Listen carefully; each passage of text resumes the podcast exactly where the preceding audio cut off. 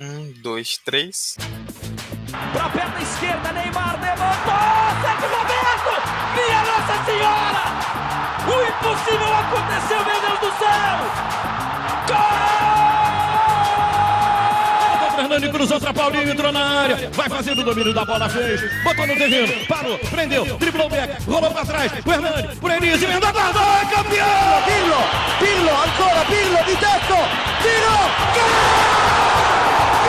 O James Milner na linha de fundo, cruzou na segunda trave, olha o gol do Lovren, gol! Que é sua, Tafarel, partiu, bateu, acabou, acabou, acabou, é tetra, é tetra. 45 de acréscimo. Qual é, rapaziada? Muito bom dia, boa tarde, boa noite, boa madrugada para você que nos ouve pela internet. No ar 45 de acréscimo de número 36. Para hoje a gente falar sobre um tema muito legal, muito importante, que está aí em muito debate agora no futebol, né, com a temporada europeia voltando e com o Campeonato Brasileiro a todo vapor, que é a questão das novas regras do futebol. Muita gente ainda tem dúvida, mais ou menos, do que é que vai mudar, de como era, de como vai ficar, do que é que isso impacta realmente no jogo. E a gente vai fazer esse podcast com um tom bem mais explicativo, para que você possa entender mais ou menos tudo o que vai acontecer e o que é que isso impacta, o que, que muda basicamente ali no futebol.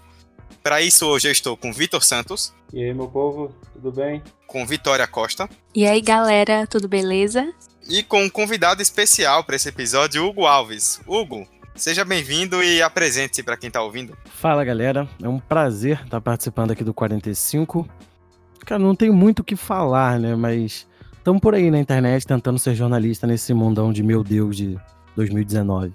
É isso aí. A gente vai fazer uma dinâmica mais ou menos da seguinte forma: a gente vai falar primeiro das regras em si, quais são essas regras, dar um pouquinho da nossa opinião sobre o que essas regras impactam no jogo, e depois a gente vai falar sobre a aplicação dessas regras. Algumas competições, como o Campeonato Brasileiro agora e a Copa do Mundo Feminina, a Copa América, já tiveram essas regras aplicadas. A gente vai avaliar um pouco dos resultados e falar do que esperar para elas nas grandes competições europeias. Então fica ligado que a partir de agora tem muito debate. Primeiro tempo.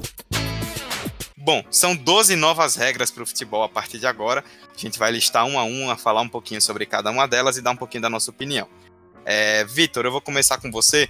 A primeira dessas 12 diz respeito sobre a bola ao chão. É, antes, quando tinha alguma situação de fair play, por exemplo, que um, um time jogava a bola para fora para que um jogador fosse atendido, é, o juiz devolvia, dava a bola para o time adversário, né, o que recebeu a bola, e ele chutava a bola lá para longe para devolver, mas devolvia numa situação completamente desproporcional. Agora não, agora a bola vai ser dada para o último jogador que tocou nela antes de ela sair, para evitar esse fair play, esse fair play é, longe da jogada inicial, esse fair play que não é tão fair play assim, né? Eu acho que essa regra representa muito bem a ideia da, da IFAB em dizer a respeito de criar regras para tornar o esporte mais dinâmico. E é justamente isso que essa regra mostra. Ao invés de haver o fair play, entre fair play, muitas aspas aí do que ser fair play, é, quando o jogador recebia a bola de uma lateral, de algum lance assim, e mandava a bola lá para outro lado do campo do time adversário. E aí o time poderia reconstruir, recomeçar toda a jogada inicial. E aí perdia tempo, é, quebrava um pouco do, da posição dos jogadores no campo. Então acho que é mais. É, representa muito bem essa questão de tornar o esporte mais dinâmico. Apesar de que depende muito, porque de qualquer forma o jogo vai parar. Então acho que é basicamente isso. A, a IFAB olhou, pensou e está tentando deixar o esporte mais dinâmico, o esporte mais rápido. E, e essa é uma regra que, uma regra que feita exclusivamente para isso, para tentar tirar toda aquela lentidão na construção, na construção da jogada do fair play etc. Exato. Daqui a pouquinho, depois que a gente fala dessas regras, a gente explica o que é IFAB, como é que essas regras são aprovadas e tudo mais. Você vai ouvir uns termos que a gente vai explicar. Próxima regra diz respeito à questão da bola no juiz. Vicky, é, antes quando a bola batia no juiz, o jogo continuava normalmente, e isso às vezes gerava algumas situações bem incômodas. Agora, se a bola bater no juiz, o jogo para e é dada a bola ao chão. Assim, eu acredito que essa regra, dentre todas essas, é uma que é bastante justa até, porque muitas vezes, pelo mau posicionamento do juiz, uma jogada ela tinha toda a sua intenção mudada, era atrapalhada e às vezes até tirava um pouco do brilho da partida, porque ele podia destruir uma jogada interessante e querendo ou não, pelo menos a, é, a partida sendo parada, começando novamente, é, acaba sendo de uma forma mais justa pro time que teve aquela jogada interrompida por conta do árbitro. Claro que não é culpa dele, mas como acaba acontecendo, eu acho que é melhor não seguir o jogo do que seguir e de repente uma, uma jogada ter seu rumo completamente mudado e alterado, enfim. Pois é, né? Isso era uma coisa que dava muita confusão em alguns momentos e agora, é, pelo visto, isso vai ser corrigido. É, Hugo, uma terceira regra que a gente vai falar, que a gente vai ligar um pouco duas, na verdade, né? Que são a receita dos pênaltis. A primeira é sobre o cobrador, é algo um pouco mais. Um pouco mais. É, como eu posso dizer? Protocolar, né? que o cobrador de pênalti antes, se ele precisasse de um atendimento médico por uma lesão no lance, ele tinha que aguardar o reinício do jogo e outra pessoa tinha que bater o pênalti. Agora ele pode voltar para o campo e aí o juiz tem que esperar caso ele queira bater a penalidade. É, essa é uma mudança coerente, né? É algo que não fazia sentido ser diferente, até porque às vezes a equipe tem um cobrador específico de pênalti ou conta com uma pessoa para bater o pênalti.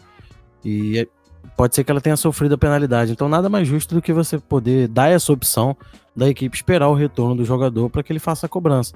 Óbvio que, se quiser trocar, acredito que não seja um problema também.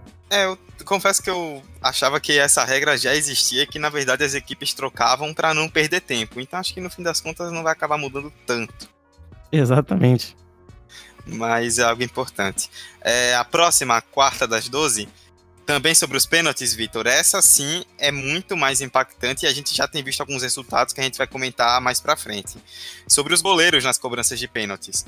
É, agora ele não precisa mais ter os dois pés em cima da, da linha que fica da linha ali que cruza a trave, né? Até o momento de bater na bola. Agora ele só precisa de um pé e pode usar o outro para impulso. E que a gente vai comentar depois, né? Parecia no começo que ia ser uma instituição da adiantada, que a, sempre aconteceu e ninguém nunca fez nada. Mas agora tá tendo um efeito um pouco contrário, que a gente vai comentar mais pra frente, mas é, tá se anulando muito mais pênalti do que antes, né? Essa é, é engraçado que essa regra, ela.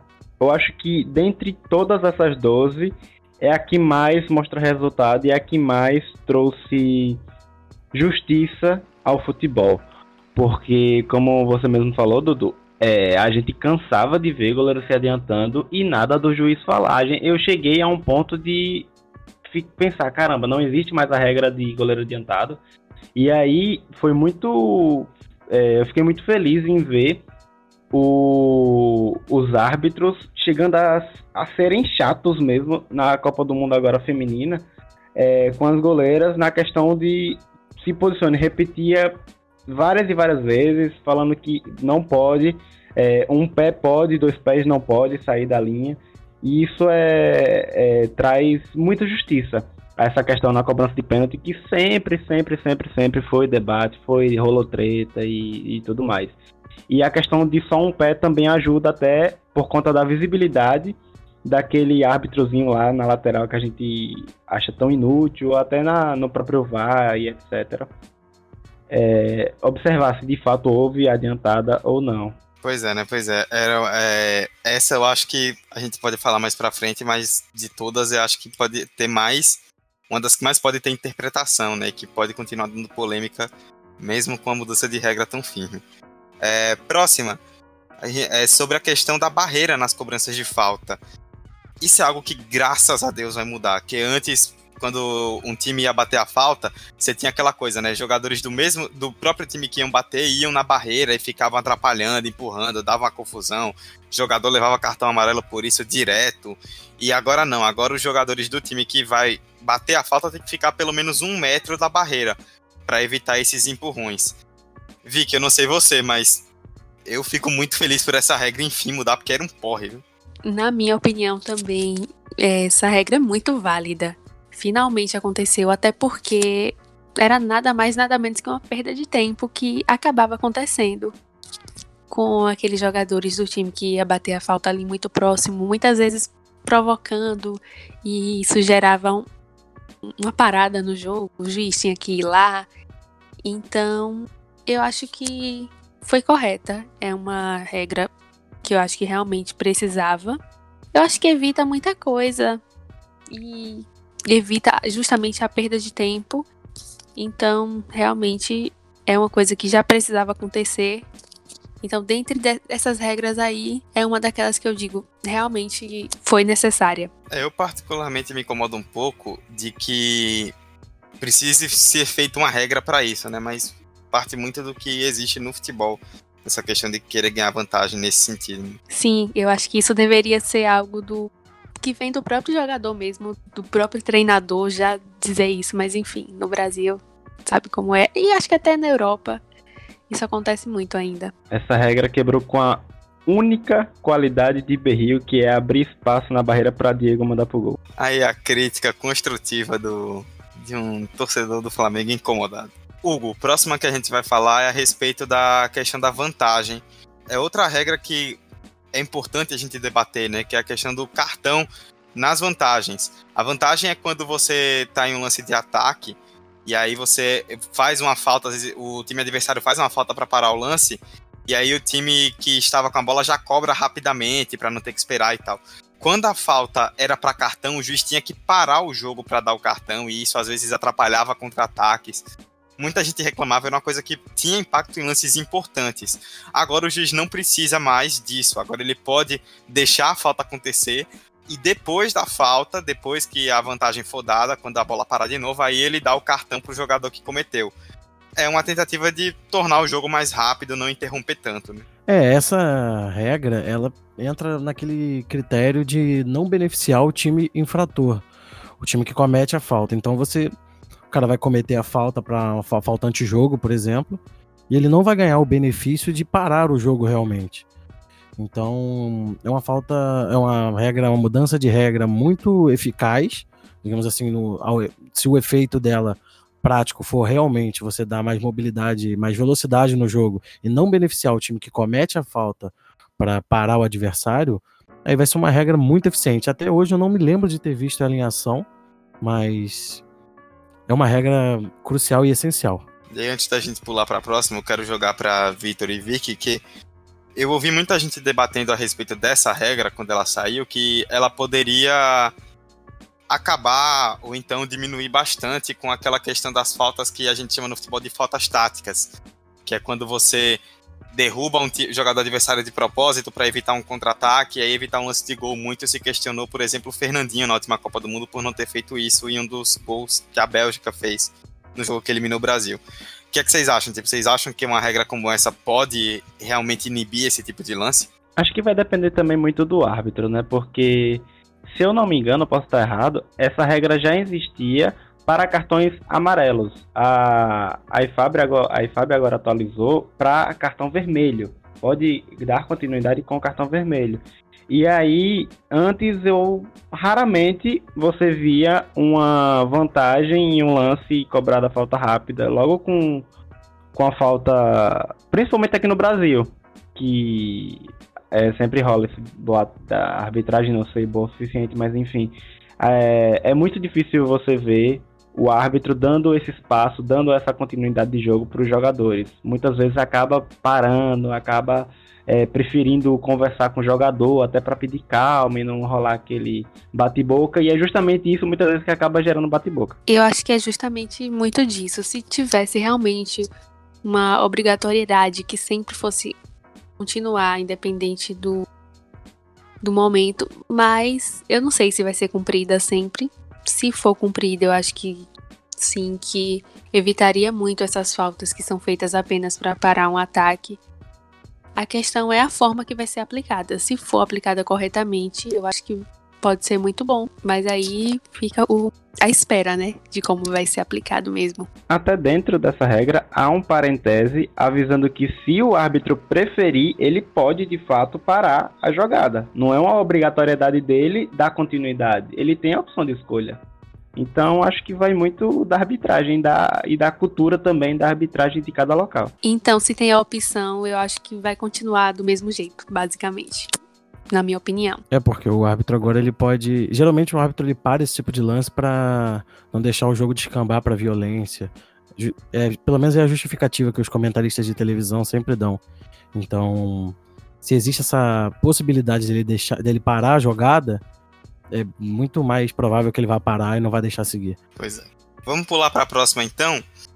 Vitor, essa é uma coisa que a gente não precisa se debruçar muito, que é a questão da comemoração, né? Que eu nunca entendi cartão amarelo para comemoração, acho desnecessário, mas a não ser que seja algo muito assintoso, mas agora o árbitro ele pode aplicar um cartão amarelo em caso de exagero na comemoração e isso vale mesmo para um gol anulado, né? A gente viu, por exemplo, na Copa do Brasil agora recentemente no jogo entre Atlético e Cruzeiro, o Pedro Rocha do Cruzeiro fazer um gol, tirar a camisa, provocar a torcida, ganhou um amarelo, o gol foi anulado e ele permaneceu com o amarelo para não beneficiar aquele que via ter o gol anulado, se bem que carta amarela para comemoração é completamente desnecessário, não sei o que você acha. É, cartão amarelo para comemoração exagerada, que no caso da comemoração é, tirando a camisa, acho que no Brasil é, é, um pecado, né? Pela cultura do futebol aqui. Mas essa regra eu acho que é, é um pouco desnecessário do desnecessário. Eu não vejo tanta tanta relevância nessa regra, inclusive dentre esses, essas 12, eu acho que é a menos que pode influenciar em alguma coisa. Acho que não, não, não tem muito o que pontuar, não. Seguindo na questão do cartão, mais uma das regras é o cartão para comissão técnica. É, agora, técnicos e membros da comissão podem ser advertidos com cartão amarelo, depois até com vermelho, e aqui no, no caso do futebol brasileiro, por exemplo, de competições de pontos corridos, o excesso de cartões amarelos leva à suspensão, como é, por exemplo, com os jogadores. Vicky, queria que você falasse sobre isso e também que, coincidentemente, Mano Menezes foi o primeiro cartão, foi o primeiro cartão para treinador no Brasil. Que coincidência, né? Então, eu acho essa regra muito interessante. Primeiro porque antes era dado o cartão vermelho direto. Eu acho que o cartão amarelo ele tem justamente essa função de dizer pare um pouco.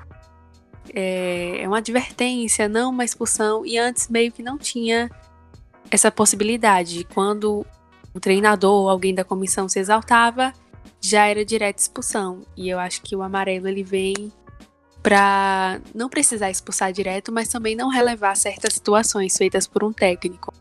Então eu acho que foi bem importante.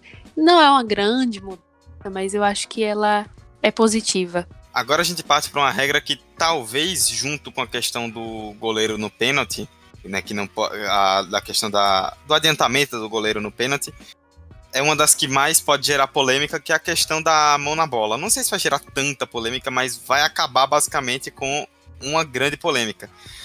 Antes, é, quando a bola tocava na mão, no braço de um jogador de ataque e saía um gol, tinha que se levar em conta a interpretação, né? Se a, é, como é que foi esse desvio, se ele realmente ganhou vantagem com esse desvio. Era bem interpretativo e gerava muita polêmica. Agora não existe mais interpretação. Mesmo que o toque seja involuntário, é, com ou sem intenção, se tocou com a mão durante a jogada ou na hora da conclusão para o gol, o juiz é obrigado a anular o lance. É, é justamente para, Hugo, nesse caso, acabar, como eu já citei, com uma polêmica que sempre ganhava muito debate esse a respeito do toque de mão na hora do gol. Né? É, mais uma das mudanças que é, querem acabar realmente com as dúvidas, porque é aquele negócio, o Arnaldo César Coelho sempre disse que a regra é clara, mas de clara não tem nada. E a gente já teve um episódio no Brasileirão, por exemplo, que foi no Internacional e Flamengo. O Rodolfo tem um gol anulado porque a bola na jogada bate na mão dele. Depois ele faz o gol, mas o VAR viu que teve esse toque, mesmo que involuntário, mas foi um toque no braço e anula a jogada. Polêmica vai existir, porque até as pessoas é, adaptarem assim, a sua a mente, a forma de pensar futebol, as mudanças vai demorar ainda, vai ter muita polêmica, ninguém concorda com as regras. As pessoas esquecem de vez em quando que regra você não tem que concordar, você só tem que seguir. Mas é uma mudança. Acredito que seja uma mudança para prevenir polêmicas, mesmo que ela vá, nesse começo, causar mais polêmicas. Vitor e Vicky, essa é uma regra que pode, como o Hugo falou, ainda assim gerar polêmica, então vocês estão abertos aí também se quiserem falar sobre o que vocês acham, se isso tende a diminuir realmente é, a polêmica dos gols de mão ou se isso vai continuar em voga mesmo com uma regra tão objetiva. Acho que vai depender muito mais da, do posicionamento e do autoritarismo do, da arbitragem durante o jogo, porque dentro dessa regra, como você mesmo falou, deixou uma parte de ser interpretativa e ponto, foram pontuadas várias regras fixas, que é regra. Como o Hugo falou, regra você não se contesta, você só obedece. Então vai depender muito dessa dessa dessa do, do, controle do árbitro, do árbitro na partida. Aqui no Brasil a gente pode ter um pouco de dificuldade em ver é, de fato o jogo ficando mais dinâmico e já marcando a falta, mas eu acho que vai demorar um pouco. Precisamos aqui no Brasil de um tempo maior para entender mais e enquanto que lá fora possa ser que seja mais mais de boas entre aspas, muitas aspas aí, é, ver um resultado positivo. Eu acredito que essa regra é uma daquelas que não vai acontecer de uma forma tão rápida. Eu acho que tem que ser algo que tem que ser construído ainda. E eu acho que por agora eu não sei se daria muito certo assim. E tem alguns pontos dela que eu também não sou muito a favor. Eu acho meio assim, na questão de tocar na mão acidentalmente e parar tudo. Eu não sei até que ponto isso realmente é certo. Então, para mim, é uma regra um pouco controversa. E agora vale a regra da pelada, né? Mão é mão e não importa se teve intenção ou não. Eu até lembro na transmissão desse jogo do Internacional, não me lembro quem era que estava narrando o jogo, mas ele comentou exatamente isso. Agora essa regra é a regra da pelada. Bateu na mão, é mão. Mas isso apenas para o jogador que tá atacando, não? O defensor há uma tolerância maior, não é isso? É, o defensor ele continua tendo o benefício da dúvida, digamos assim. É só em jogadas que envolvam o gol e, o, e a mão beneficia o atacante a fazer o gol. Sim, sim. E só para complementar a respeito dessa regra também, é, nesses casos já previstos, né, de é, braço junto ao corpo, por exemplo, aí é, há essa interpretação, mas no geral o juiz ele vai ser obrigado a parar.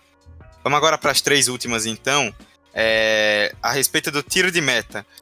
Antes você via que o tiro de meta ele tinha que ser cobrado para fora da área, né? O jogador, o zagueiro, por exemplo, recebia a bola do goleiro fora da área, isso gerava às vezes uma marcação pressão mais forte. Agora o jogador que do time que está cobrando o tiro de meta pode receber a bola dentro da área. É, Vitor, eu imagino e vejo muita gente comentando também que isso pode acabar beneficiando muitos times que têm um estilo de jogo de toque de bola, né? Que gostam de trocar passes. Esses times vão sofrer um pouco menos, talvez, com pressão ali desde o começo e podem ter um pouco mais de troca de bola já desde o começo de uma jogada lá do tiro de meta. Há dois pontos aí a se analisar nessa tiro de meta. Há quem fale que vai se tornar uma alternativa pro velho chutão e há quem fale que é uma ótima alternativa para quem gosta do passe de bola. É, os defensores de que falam que pode ser uma, uma, desculpa para o velho chutão, o bico do goleiro lá para frente, é por conta de que vai haver uma pressão maior na marcação dos jogadores. Só que há um porém.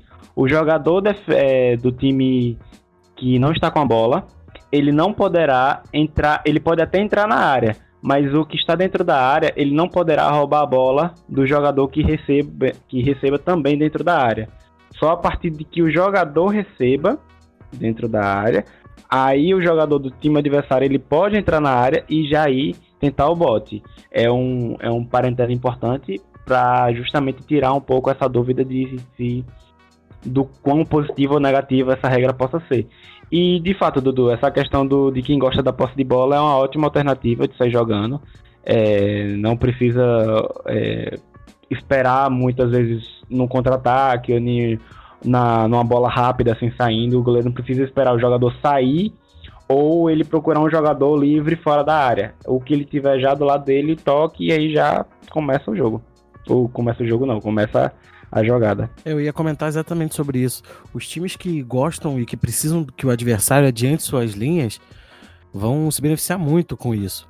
o Santos, por exemplo, é um time que faz muito isso, o próprio Fluminense precisa que o adversário suba para gerar espaço lá na defesa do oponente e aí sim conseguir as infiltrações e velocidade.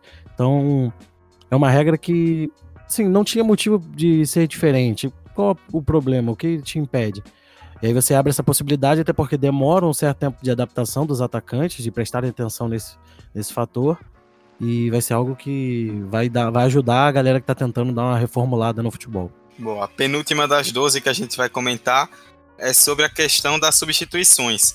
Outra que eu fico muito feliz que finalmente mudou, porque também era um saco. Antes, quando o cara era substituído, quando o jogador era substituído, ele tinha que cruzar todo o campo até encontrar o jogador que ia entrar, e nisso, às vezes, quando o time estava ganhando, era muito tempo gasto. Juiz ia lá mandar o cara acelerar, às vezes criava confusão com o time adversário, parava o jogo, era um porre. Agora não, agora o jogador ele é obrigado a sair pela linha mais próxima que ele tá. E aí, Vic, entra em várias dessas outras regras, né? na verdade todas que a gente está citando, com o objetivo de tentar acelerar o jogo. Isso aí é claramente uma medida para que o jogo não pare tanto. Né? Eu acredito que essa regra é ótima para o dinamismo do jogo. Era muita perda de tempo, claro que não vamos ser hipócritas quando era o nosso time que estava jogando ou um time que a gente queria que ganhasse e o jogador ia lá, ganhava aquele tempo, indo devagar até o meio, voltando. Era bom, era legal, mas não era importante para o jogo, atrapalhava. Então, vendo isso de uma forma mais racional, eu acho que é uma regra muito boa. Assim, é ótimo que ela seja aplicada. É claro que para o time que está ganhando não, não tem mais essa opção de ganhar tempo, ganhar vantagem, mas para o futebol em si, ela é excelente. Eu só vou complementar que eu nunca gostava quando meu time fazia isso, porque eu sempre achava que o tempo ia punir a gente tomando um gol. E o pior é que quase sempre acontece. É, tipo, o time faz a cera, o juiz ah, vai lá, um minuto de acréscimo a mais. Aí nesse minuto de acréscimo toma o um gol. Sim, realmente, pro time que tava perdendo, aquilo era insuportável.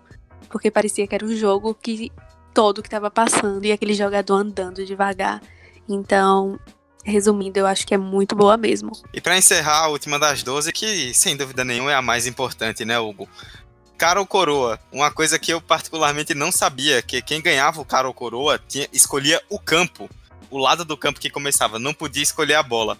Agora Deus é justo e quem ganha o cara ou coroa pode escolher a bola ou o campo, finalmente. Ah, tava na hora, né? Nesse processo de transformar o futebol o mais próximo da realidade do mundo, que é a famosa pelada, é, só faltava isso, porque não poder escolher a bola. Assim, geralmente o campo ele já vem escolhido, né? As, as equipes saem do campo e já cada um escolhe seu lado e isso já nunca é mudado, assim. Só mudam quando o time da casa, o time adversário, no caso, percebe uma condição do sol ali que vai atrapalhar, ou o gramado que esteja ruim num lado determinado, e aí o cara escolhe o outro lado para tentar se beneficiar ou atrapalhar o adversário. Só nessas condições, assim, num gramado normal de noite, ninguém muda de lado, até porque dá muito mais trabalho. Mas você tem que dar a opção da pessoa poder escolher bola, porque não? O cara quer se isentar da decisão de escolher o campo, quer sair com a bola. Os times hoje em dia, o Vasco mesmo tinha com o Valentim estratégias de na hora de sair jogando, de de lançamentos, de chutões, de jogadas ensaiadas, então você tem que dar esse direito da pessoa poder escolher a bola. Em qualquer baba do planeta não faz sentido nenhum você ganhar o cara coroa para o ímpar e não poder escolher a bola. Então, finalmente o futebol está se adaptando ao, ao nosso gloriosíssimo futebol de rua. Bom, é isso. Nessa primeira parte a gente queria listar um pouco das regras, comentar um pouco de cada, por isso acabou até ficando um pouco mais longa. Nessa segunda parte que vem agora, a gente vai ser um pouco mais sucinta para falar de como a aplicação das regras em campeonatos que já começaram é, tem sido, avaliar um pouco desses resultados e do que esperar desse uso nas grandes competições europeias que vão começar agora. Então, fica ligado aí, não sai daí que a gente volta para comentar muito mais a respeito dessas regras. Segundo tempo. Bom, segunda parte agora para falar dos resultados dessas regras e do impacto delas assim no jogo, do que esperar, né, de forma mais concreta. Lembrando que a International Board, né, que é a entidade do futebol que é quem determina as regras do jogo, basicamente, ela pertence à FIFA, mas é ela quem aprova essas regras, né, em conjunto com a FIFA. É, como é que é feita a votação? Ele, é, ela é feita pelos, pelas quatro federações do Reino Unido, né, que já faziam parte da International Board lá atrás, quando ela foi criada em 1883, que seriam a da Inglaterra, da Escócia, do País de Gales e da Irlanda do Norte. E além disso, tem a FIFA, que tem direito a quatro votos. E aí cada uma lá do Reino Unido tem o seu voto. Então, no total, são oito votos. Desses, desses oito, precisam que sejam dados no mínimo seis votos para que essas regras sejam mudadas. Então, ou seja, todo o Reino Unido e pelo menos duas, da, duas entidades ligadas à FIFA, ou todas as da FIFA e pelo menos duas do Reino Unido. É, a determinação era para que essas regras começassem a ser aplicadas a partir do último dia 1 de junho, mas a CBF conseguiu uma liberação especial porque o Brasileirão começou em abril, para não ter um choque de regras aí e que uma regra pudesse ser aplicada durante todo o campeonato e não houvesse uma mudança no meio. Então a gente viu competições já como o Brasileirão, como as que vieram em junho e julho, a Copa América, a Copa do Mundo Feminina, a Copa Africana de Nações, já aplicando essas novas regras também, e já dá para fazer alguma pequena avaliação, né? Apesar de as principais competições do planeta ainda não terem aplicado essas regras, já dá para ver mais ou menos algum impacto delas. Hugo, o que é que dá para falar é, dessas competições do que a gente tem visto até agora dessas regras que já foram aplicadas por aqui? Então, é, essas mudanças já foram feitas aqui no Brasil por motivos óbvios, né? Você não pode mudar a regra de uma competição no meio dela e até, sei lá, deve, deve ser, deve ter até base legal para as pessoas tentarem anular a competição depois, já que aqui no Brasil qualquer coisinha o pessoal tenta anular jogo, imagina se mudar a regra na competição no meio dela. Mas de certa forma, eu acredito que vai ter um impacto muito menos significativo nas competições internacionais de maior renome, assim, uma Premier League, por exemplo. Acho que algumas coisas vão ser mais presentes, talvez essa do da bola na mão em jogadas de ataque seja uma que vá assim aparecer em determinadas partidas e chamar atenção, mas as demais vão acabar passando batido. Assim, a mudança vai ser muito sutil, porque até por questões culturais, assim, no Brasil a gente tem uma cultura um pouco mais de mais complicada nesse sentido do futebolístico, muito mais cera, muito mais catimba do que o futebol lá de fora. Considerando assim, as grandes ligas, obviamente. Bom, eu acho que o principal ponto no meio dessas regras serem aplicadas agora no Brasileirão é, é um ponto muito positivo, como o Hugo falou, é, não há lógica você mudar regras no meio do campeonato e a própria CBF comunicou isso, que não há lógica, e por isso começou logo no início. Mas eu vou. A gente sempre gosta de criticar a CBF e eu vou mais uma vez criticar ela. Eu acho que faltou um pouco do comunicado é, houve a nota para os clubes, clu os clubes confirmaram que receberam essa nota, mas eu acho que ainda faltou uma reunião é, da CBF, os representantes do clube e os jogadores. Porque não adianta você impor regras quando, na prática, dentro do, das quatro linhas, há jogadores que não fazem a menor ideia dessas regras, dessas mudanças. E aí esse jogador ele vai cobrar o juiz, ele vai cobrar o bandeirinha, ele vai cobrar qualquer árbitro que esteja lá dentro coisas das regras anteriores ou de até onde ele conhecia de, de que faz parte da regra ou não. Então, acho que até para deixar o futebol mais dinâmico e até um futebol mais consciente e aí consciente dos jogadores para os, árbitros, para, para os árbitros, é, eu acho que faltou um pouco essa, essa sacada da CBF. Então, só é, dando essa criticada na CBF que não podia faltar, né? Eu, eu acho que essa é uma crítica sempre recorrente, assim, sempre válida. Falta a CBF um pouco mais de vontade de também ensinar os jogadores, né? Acho que não teria problema você dar um curso dos jogadores. Existem clubes que pedem, solicitam, e aí a CBF leva a comissão, leva membros da comissão de arbitragem até o clube para ensinar sobre o VAR. Mas eu acho que o futebol hoje em dia já mudou tanto em relação ao que a gente joga nas ruas, por exemplo, que os jogadores precisam de um curso de, de regra, cara. Isso melhoraria muito o funcionamento da, das regras e, e ajudaria mais ainda a arbitragem aqui no país. Eu olho para a Copa do Mundo Feminina e para mim a Copa do Mundo Feminina foi um ótimo exemplo de como aplicar regra de um, um primeiro momento assim em um boom já, porque é, você via a todo momento as arbitra, as, a arbitragem é, gesticulando e repetindo passo a passo o que pode e o que não pode, sem medo de atrasar a partida, porque era o primeiro, era o primeira, a primeira prática das novas regras. E não, muitas vezes não havia discussão, eles aceitavam. E aqui o que se, o que a gente percebe é que muitas vezes até o próprio, próprio árbitro não tem noção da regra. Há uma insegurança muito grande e isso também é parte da cultura do futebol brasileiro. E isso também dificulta a adaptação das novas, das novas regras. É, eu acredito que tinha a necessidade sim de ser mais didático, que deveria ter sido passado antes para os jogadores, para os técnicos e até mesmo para aqueles que trabalham com futebol de uma forma não tão direta. Mas eu também tenho uma opinião de que se tivesse sido aplicado nas grandes ligas antes ou no mesmo momento que aconteceu no Brasil, acho que isso seria mais fácil. Mas claro que isso é dificultado, porque no Brasil a temporada é, começa em um momento diferente do que é nas grandes ligas, principalmente falando da Europa. E eu acho que lá essas regras vão até ser aplicadas com uma eficiência maior, e talvez lá já tivesse até um, um certo rigor em relação a algumas regras, então eu acho que não vai ser tão impactante quanto aqui. Então acho que teria sido bem mais interessante se essa mudança tivesse aconte acontecido por lá primeiro. Mas como não, eu acho que é, cabe ao Brasil tentar se adaptar e claro que faltou realmente é, essa parte de, de, explicar melhor. Acho que caberia, como os meninos falaram, um curso para os jogadores mas foi uma coisa que não aconteceu e que já era de se esperar também. É, a gente costuma ver aqui no futebol brasileiro, não só nessa mudança, né?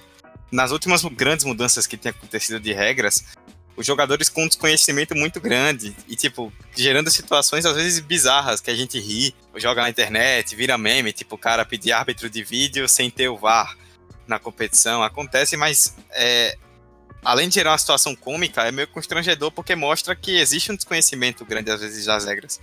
E seria importante passar isso para quem está em campo para que eles possam entender melhor o que é que eles estão fazendo ali, basicamente. É, o jogador ele não sabe em qual competição ele tem o recurso de vídeo para o juiz analisar a jogada e em qual competição ele não tem. Esse caso foi aconteceu com o Gum, por exemplo. Jogando, ele estava jogando a Sul-Americana que tinha o VAR, veio pro Brasileirão, não tinha mais o VAR. Aí o cara não sabe, ele pede o VAR, não pede o VAR. Na verdade, ele não deveria nem pedir, né? Mas ele não sabe se o lance vai ser revisado, se não vai. Então, muito confuso ainda. As competições agora, Libertadores, Sul-Americana, tem esse recurso só a partir das oitavas. Então, ainda tá caminhando para chegar num nível onde os jogadores comecem a entender as coisas. Tá difícil. Eu vi a partida, por exemplo, Atlético Paranense e Flamengo da Copa do Brasil, o jogo de ida que o Daron foi bastante criticado pela arbitragem dele, ele a todo momento tentava explicar aos jogadores o porquê das decisões. E o passo a passo do, do que ele estava fazendo. Ele não era. É, acredito era o Daron, sim, se eu não me engano. Ele tentava explicar o porquê das decisões, porque os jogadores ele não entendiam. E assim, é difícil você fazer um jogador entender que do nada tudo que ele aprendeu mudou. Então, a gente precisa mais do que nunca de uma didática aí maior, de ensinar melhor os jogadores sobre quais são as regras. É, eu queria jogar para vocês, Vitor, eu começo com você porque a gente já havia meio que debatido sobre isso no primeiro bloco, né? A respeito de uma regra específica, um dos últimos tópicos aqui para a gente abordar, é que é a questão da regra do goleiro nas cobranças de pênalti, né? Que a gente citou lá atrás. Agora ele pode colocar um pé à frente da linha para pegar o impulso e deixar apenas o outro pé na linha na cobrança de um pênalti como a gente já citou no primeiro bloco, porque a gente tem visto isso acontecer muito no Brasileirão, aconteceu na Copa do Mundo Feminina, na Copa América também, era normal ver os goleiros se adiantando. Então, quando essa regra veio a público, parecia que era a, institui a institucionalização da adiantada, né? Agora o goleiro pode adiantar e ninguém faz nada. E pelo contrário, agora que essa regra foi aplicada, é justamente que os juízes, as juízas estão mais atentos e atentas a esse tipo de questão e mandando voltar cobranças de pênalti, que era uma coisa que a gente não via com frequência, né? Sim, dentre, dentre todas essas regras, desses 12 mandamentos, é, eu acho que essa foi a que, no momento, está mostrando mais resultado. É, a gente tinha uma cultura péssima de adiantar o goleiro e de querer tirar proveito naquele curto momento do pênalti. E, e os árbitros estão cobrando bem. E os goleiros estão, até então, mostrando é, se conscientizando a partir disso. Então, acho que a partir dela, a própria CBF, todas as instituições e os próprios jogadores poderiam tomar como exemplo de, olhe, tá melhorando. Então vamos observar as outras também, ou vamos, sei lá, se incentivar, entender melhor e, e tudo mais, para deixar de fato o futebol dinâmico, como é a proposta dessas regras que a IFAB prometeu, né? E aí, pra gente encerrar o debate, né, Vicky, você já tinha falado algo sobre isso de uma forma um pouco reversa, então eu devolvo para você.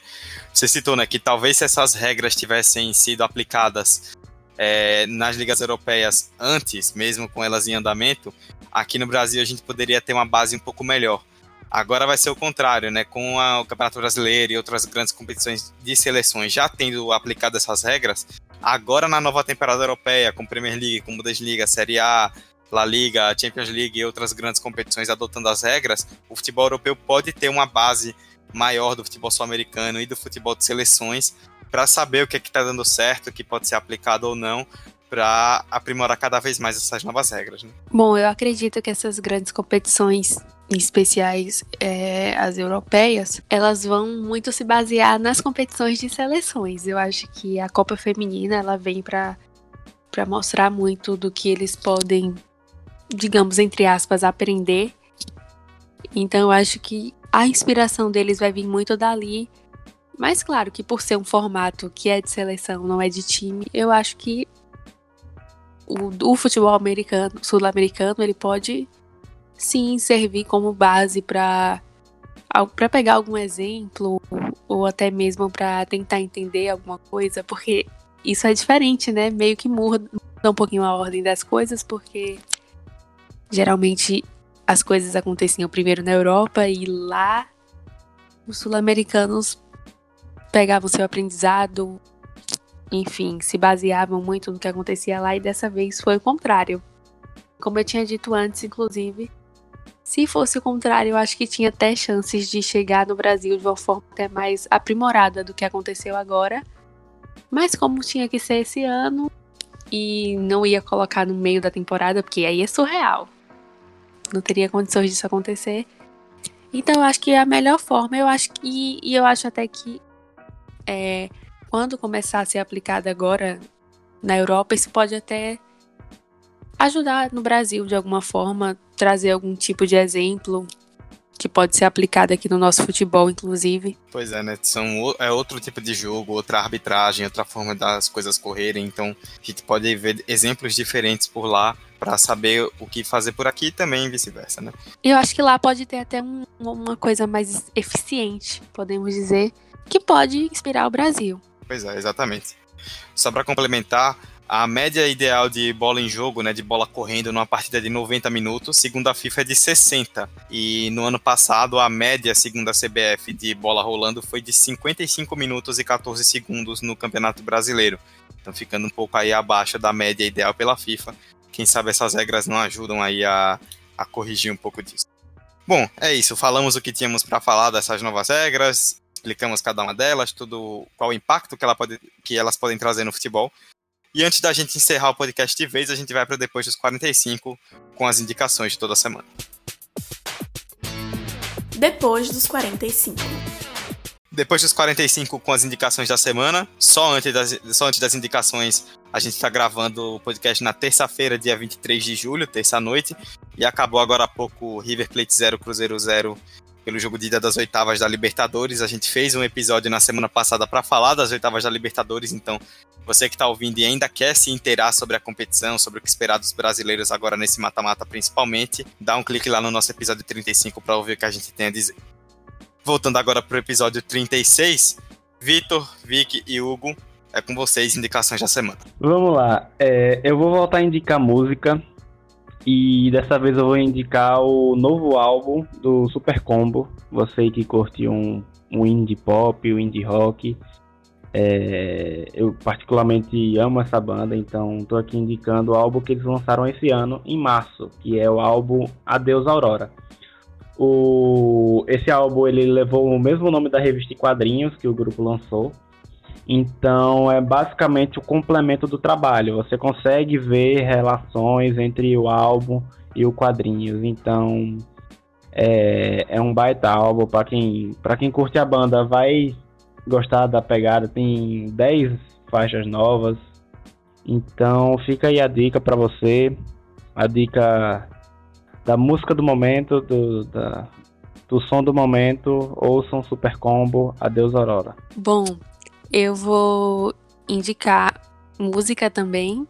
eu vou indicar o álbum da Willow Smith, que é Willow, foi lançado semana passada, dia 18, e tá muito legal, é o álbum de lançamento dela, primeiro álbum. Então, assim, para quem gosta de uma coisa mais alternativa, mas que também bebe um pouquinho ali do rap, da música indie, então eu super indico, está muito bom e foi lançado há pouco tempo, então nem todo mundo ouviu ainda. E essa é a minha indicação de hoje. Eu vou fugir um pouquinho. Eu queria indicar música também, mas eu vou fugir um pouquinho e vou indicar um livro. Vou indicar o Jogada Ilegal, é o livro do escritor português Luiz Aguilar. Tem o prefácio do Juca Kfouri. E ele fala sobre os negócios do futebol e os escândalos da FIFA e das federações que ocorreram há um tempo atrás. Então é um livro muito maneiro, passa rapidão e ainda interliga um pouco, tem um pouco de Mourinho, então é um livro ótimo, vale super a pena conferir. Bom, a minha indicação vai ser um pouco mais relacionada ao tema. É um episódio do podcast Esquenta Bancos, que é um podcast de semanal de debate de futebol, de uma forma um pouco mais descontraída, né, também, mas é um podcast muito interessante. Também indico aqui o podcast em si, o Esquenta Bancos. O episódio de número 61, que é de maio desse ano que eles fizeram, justamente sobre as novas regras do futebol, algo que a gente falou aqui nesse episódio. Eles destrincharam essas novas regras, falaram um pouco sobre cada um, as opiniões deles, é, fizeram um pouco de um exercício de imaginação, né? Quais regras, quais regras eles aboliriam, adicionariam ao futebol. É, então, vale a pena dar uma olhada para você que ouviu esse podcast, gostou, mas quer saber ainda mais sobre o tema, é o episódio 61 do podcast Esquenta Bancos, destrinchando as novas regras do futebol.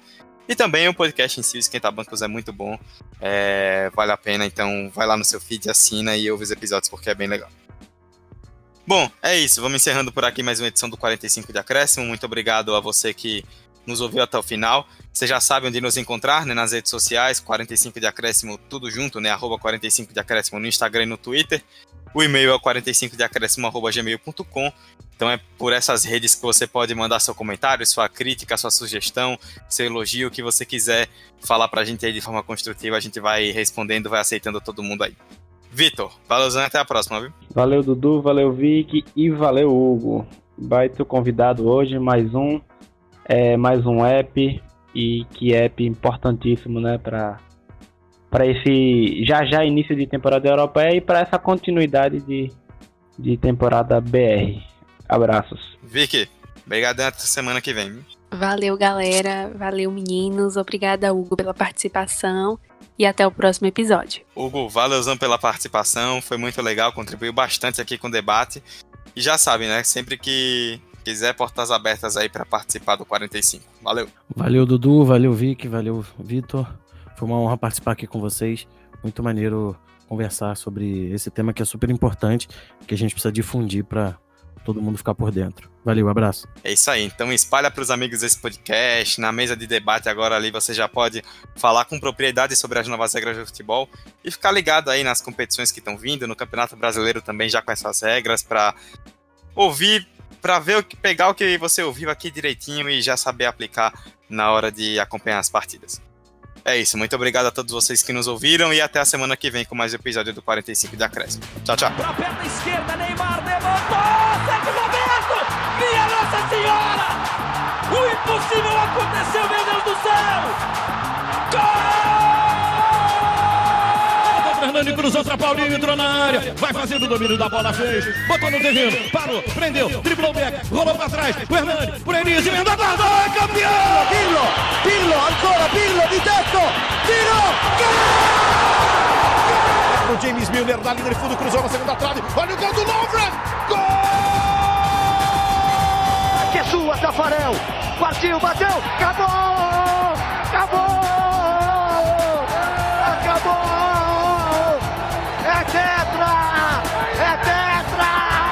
45 de acréscimo. Eu ainda tô na expectativa de aparecer uma propaganda no Spotify quando o Dudu fala isso. Não, tem que aparecer. Nossa, precisa. Alô, marcas. Se alguém estiver ouvindo aí tiver um pai de alguma empresa rica, bota um dinheiro aqui no 45, nunca pedi nada. Não precisa ser só o pai, pode ser um próprio ouvinte. Ou você não acha que a gente pode ter ouvintes ricos também? Exatamente, Tem que ouvintes ser só o pai da ricos. pessoa. Ouvintes Obrigada. ricos. Ouvintes Patrocina a ricos. gente, por favor. Patrocina a gente aí. Você que é dono de. Você tem que ter um negócio de. que gere dinheiro. Um monte de dinheiro pra gente, a gente tá aceitando.